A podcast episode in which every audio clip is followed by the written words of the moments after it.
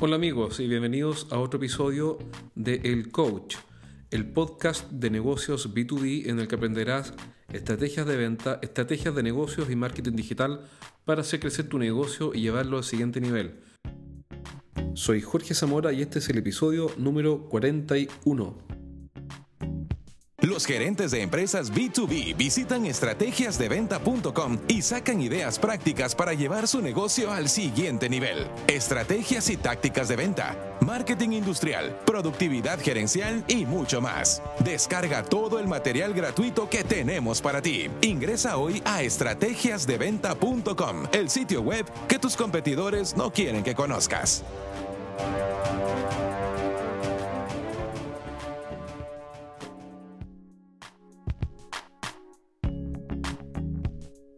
Ten cuidado del pensamiento errado. Es más peligroso que la ignorancia. Bernard Shaw, dramaturgo y escritor inglés. ¿Por qué cito a Bernard Shaw? ¿Quién es Bernard Shaw? Bernard Shaw es un dramaturgo que tenía una famosa disputa, era un antagonista reconocido de Sir Winston Churchill, primer ministro británico durante la Segunda Guerra Mundial. A todo esto, uno de los hombres más inteligentes del siglo XX y probablemente de la historia.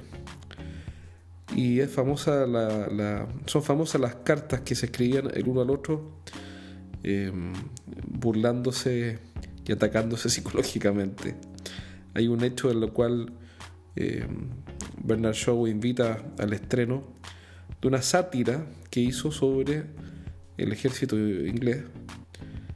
Y entonces le invitó al, al, primer ministro, a, Churchill, y su invitación dice algo así, dice, eh, estimado señor primer ministro, tengo el gusto de invitarlo al estreno de la obra tanto. El nombre no lo recuerdo en este momento, pero una sátira, una burla al ejército británico puede venir usted y también traer algún amigo, si es que lo tiene.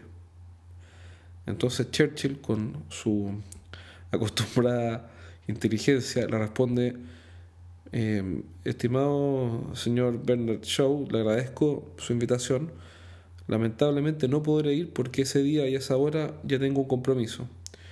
Pero iré a la segunda función, si es que la hay. Entonces es divertido a mí por lo menos me da risa y encuentro que es simpático eh, ver esas frases de la historia, que lo que hacen es abrir precisamente un tema, abrir algún punto eh, de un análisis que uno quiere destacar. Y dejando de lado un poco la anécdota, lo interesante de Bernard Shaw es su frase inicial, la que está al comienzo de este programa, que dice que el pensamiento errado, hay que, hay que tener cuidado con el pensamiento errado porque, o la falsa creencia, porque es más peligroso que la ignorancia. Y este es un problema que está muy presente en las fuerzas de venta, en los equipos comerciales. También lo veo a diario en los equipos que entrenamos. Pero bueno, naturalmente en todos los equipos humanos también, ¿ah? todas las personas. Y que es el problema de la ignorancia. ¿Cuál es el problema o uno de los problemas de la ignorancia? El problema de la ignorancia es que uno no sabe lo que no sabe. Es decir, no sabemos todo lo que no sabemos. No sabemos todo lo que tenemos para aprender. Por ende, cuando somos ignorantes o desconocemos una materia, no estamos al tanto de todo aquello que podríamos saber. Por eso se dice que no sabemos todo lo que no sabemos. Bueno, ahora te preguntarás probablemente qué tiene que ver Churchill, Bernard Shaw ¿Y los equipos de venta? Bueno, en realidad no tienen nada que ver, salvo por un punto, en que los equipos de venta también enfrentan el problema que nos advierte Bernard Shaw, el problema de la ignorancia y de las creencias erradas. Cada vez que tengo que entrenar un equipo de ventas, o incluyendo al gerente comercial o al gerente de ventas, tengo que preguntar cuál es, em, cuál es la disposición de los miembros del equipo para aprender algo nuevo. ¿Por qué? Porque no todas las personas están predispuestas a aprender y cambiar la forma en que hacen las cosas. Hay muchos que piensan que ya saben todo y que no tienen nada que aprender. El psicólogo norteamericano Tom Japp, hace varios años, escribió lo que él llama la escala del aprendizaje, que tiene cuatro etapas. Y esa escala del aprendizaje es un modelo que nos permite entender en qué situación de aprendizaje se encuentra cada miembro del equipo que queremos entrenar y capacitar para que aprendan y cambien su conducta y mejoren su desempeño. La primera de esas cuatro etapas, el primer escalón, es lo que se llama el incompetente inconsciente. ¿Cómo es el incompetente inconsciente que está en este primer escalón? Primero que todo, la palabra incompetente no es peyorativa. Uno pensaría que incompetente quiere decir tonto, torpe, malo, pero no, sencillamente incompetente quiere decir que la persona, el vendedor por ejemplo, o el gerente, no tiene la competencia necesaria. Ahora, ¿qué son las competencias? Las competencias son las habilidades necesarias para tener éxito en la tarea o en el desafío que te encomendaron. Entonces un incompetente inconsciente es una persona que no tiene las habilidades necesarias para tener éxito. Pero hay un punto, es inconsciente de eso. Es decir, no está al tanto, no se da cuenta de que lo que él sabe y lo que él tiene como habilidad no le sirve o no es suficiente. Es más, puede que piense que lo hace fantásticamente bien, que no tiene nada que aprender y que son todos sus jefes los que están equivocados. En cambio, él está seguro de que lo hace increíblemente bien. Este es un clásico ejemplo de un ejecutivo de ventas o de un gerente que dicen, mira, en esta empresa es de otra manera, o en este mercado es de otra manera. ¿Sabes qué? Mi empresa es muy especial. Toda la teoría aquí no sirve. Esto se hace de una sola forma y no hay manera de cambiarlo. Y yo no voy a aprender nada yendo a este taller o a este entrenamiento. Ese es el incompetente inconsciente. ¿Cuál es el problema? Es que el incompetente inconsciente nunca va a aprender nada mientras no salga de ese estado. ¿A qué estado? Al siguiente escalón. Al escalón del incompetente consciente. El incompetente consciente de alguna forma dice, ahora sé lo que no sé. Ahora entiendo que habían cosas para aprender y que yo no conocía y que no dominaba. Y es recién donde comienza el verdadero aprendizaje, porque mientras el ejecutivo de ventas esté aferrado a la idea de que se las sabe todas, no va a aprender. En cambio, cuando pasa al escalón del incompetente consciente, se produce un cambio en él y todo comienza a tomar sentido. Y se da cuenta de que todo lo que tú estás haciendo para enseñarle, para capacitarlo y para explicarle, sí tiene un fundamento y sí tiene sentido. En el incompetente consciente encontramos el terreno fértil para poder comenzar el aprendizaje y empezar a ver ya los primeros frutos. Entonces la clave del aprendizaje es que primero nos encontremos frente a la persona correcta o, o frente a la situación correcta. O, dicho, usando el ejemplo de Tom Japp, en el, frente al escalón correcto. Tenemos que tener un incompetente consciente que reconoce que ahora se da cuenta de todo lo que no sabe. El desafío principal entonces está eh, contenido en el paso del primer escalón al segundo escalón. ¿Cómo hacerlo? La verdad es que no es fácil. Siempre ha sido difícil convertir un incompetente inconsciente en un incompetente consciente o de llevarlo del primer al segundo escalón. Algunas cosas que sirven, si bien no es una receta, algunas ideas que pueden servir es revisar los hechos. Es lo que se llama la gestión de la realidad. Analizar qué es lo que ha sucedido y qué es lo que está sucediendo. Me refiero a que en muchas ocasiones el incompetente inconsciente cree que lo hace muy bien, pero no se da cuenta de que tiene muchas brechas o, zonas de desempeño que tiene que mejorar. Entonces, si nosotros le mostramos que no lo está haciendo bien en todo lo que él cree, y le mostramos cuáles son las brechas de desempeño, y le mostramos qué es lo que la empresa necesita de él, por ejemplo, en las líneas adicionales que hoy día no está vendiendo, o en el tipo de clientes que no está convirtiendo, entonces comenzamos a moverlo en el proceso de ser un incompetente consciente. Las preguntas, sin duda, movilizan y son el mecanismo más poderoso para movilizar a alguien. En vez de argumentarle, por ejemplo, mira, nosotros queremos capacitarte y entrenarte porque eh, tú vendes poco, a veces es mejor hacer preguntas y preguntarle, ¿cómo, cómo evalúas tú el periodo que acaba de terminar, el mes, la semana, el año?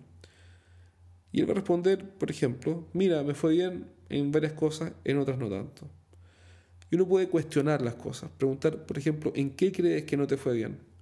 Después podemos preguntar, ¿por qué crees que no te fue bien? También podemos preguntar, ¿qué te haría falta aprender o entender o mejorar para que tu resultado de ventas aumente en esa línea? Entonces, a través de la reflexión y las preguntas, movilizamos a las personas a la incompetencia consciente. Ahora se dan cuenta de que no saben todo lo que deberían saber.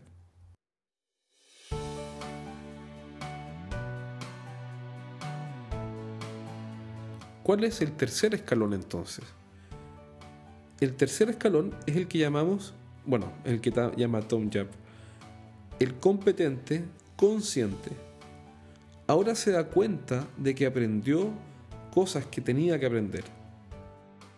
Comienza a disfrutar de las primeras mejoras y de sus resultados.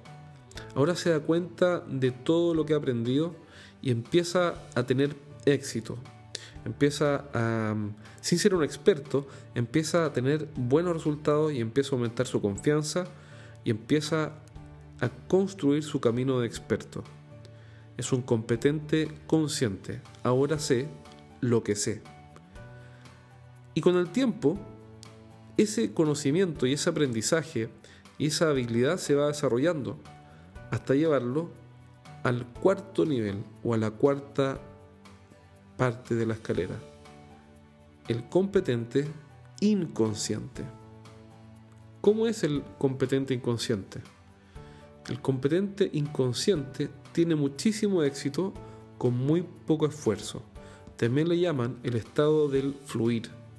Con una fluidez increíble, logra muy buenos resultados con un esfuerzo mínimo. Podríamos decir que no sé lo que sé. Es tanto lo que he practicado, es tanto lo que he aprendido, es tanto lo que me he empapado o interiorizado en este tema o en esta habilidad, que ya no sé lo que sé. Es tanto lo que sé que apenas tengo la noción de todo lo que he aprendido. Por ejemplo, yendo a un ejemplo muy simple, cuando manejamos cada vez que manejamos un vehículo, un auto, lo hacemos sin pensar y con un mínimo esfuerzo. Ya es tanto lo que hemos manejado, es tanto lo que dominamos esto, que con un esfuerzo ridículo logramos obtener muy buenos resultados. ¿Qué deberíamos hacer con un vendedor que se encuentra en este estado de competente inconsciente? lo que no podemos hacer es dejarlo en su zona cómoda, porque se va sintiendo cada vez más cómodo y se va, como decimos por lo menos en Chile, se va achanchando, se va acomodando. ¿Y cuál es el problema de esa comodidad o de ese estado de letargo? Es que en algún minuto las prácticas y las habilidades que tenía para tener éxito en lo que hace dejan de tener efecto. ¿Por qué? Porque los cambios en el entorno, por cambios en la competencia, por cambios internos, por obsolescencia. Hay millones de razones por las cuales lo que hacemos hoy día, mañana, no va a tener el mismo efecto. El rol de un líder que tiene en su equipo a un competente inconsciente es muy simple. Es ponerle por delante nuevos desafíos. Es llevarlo nuevamente a la zona de aprendizaje, a que se dé cuenta de que tiene que mejorar en áreas que para él hoy día son inexploradas. Un líder lo que tiene que hacer con un vendedor de este tipo es llevarlo a un nivel de exigencia superior, es llevarlo al próximo nivel. Ahora es curioso porque una de las definiciones, una de las definiciones de coaching es mantener en el coachee, en el entrenado, un nivel de, de frustración tolerable. Y es curioso porque calza muy bien con lo que debemos hacer con un ejecutivo de ventas que llegó a este nivel de habilidad y de expertise, que es el competente inconsciente. Entonces, como resumen, el aprendizaje comienza en el segundo escalón de la, de la escala del aprendizaje de Tom Yap. El primer escalón es el incompetente inconsciente, que no sabe todo lo que debe aprender y todo lo que no sabe. Es más, que que lo hace fantástico.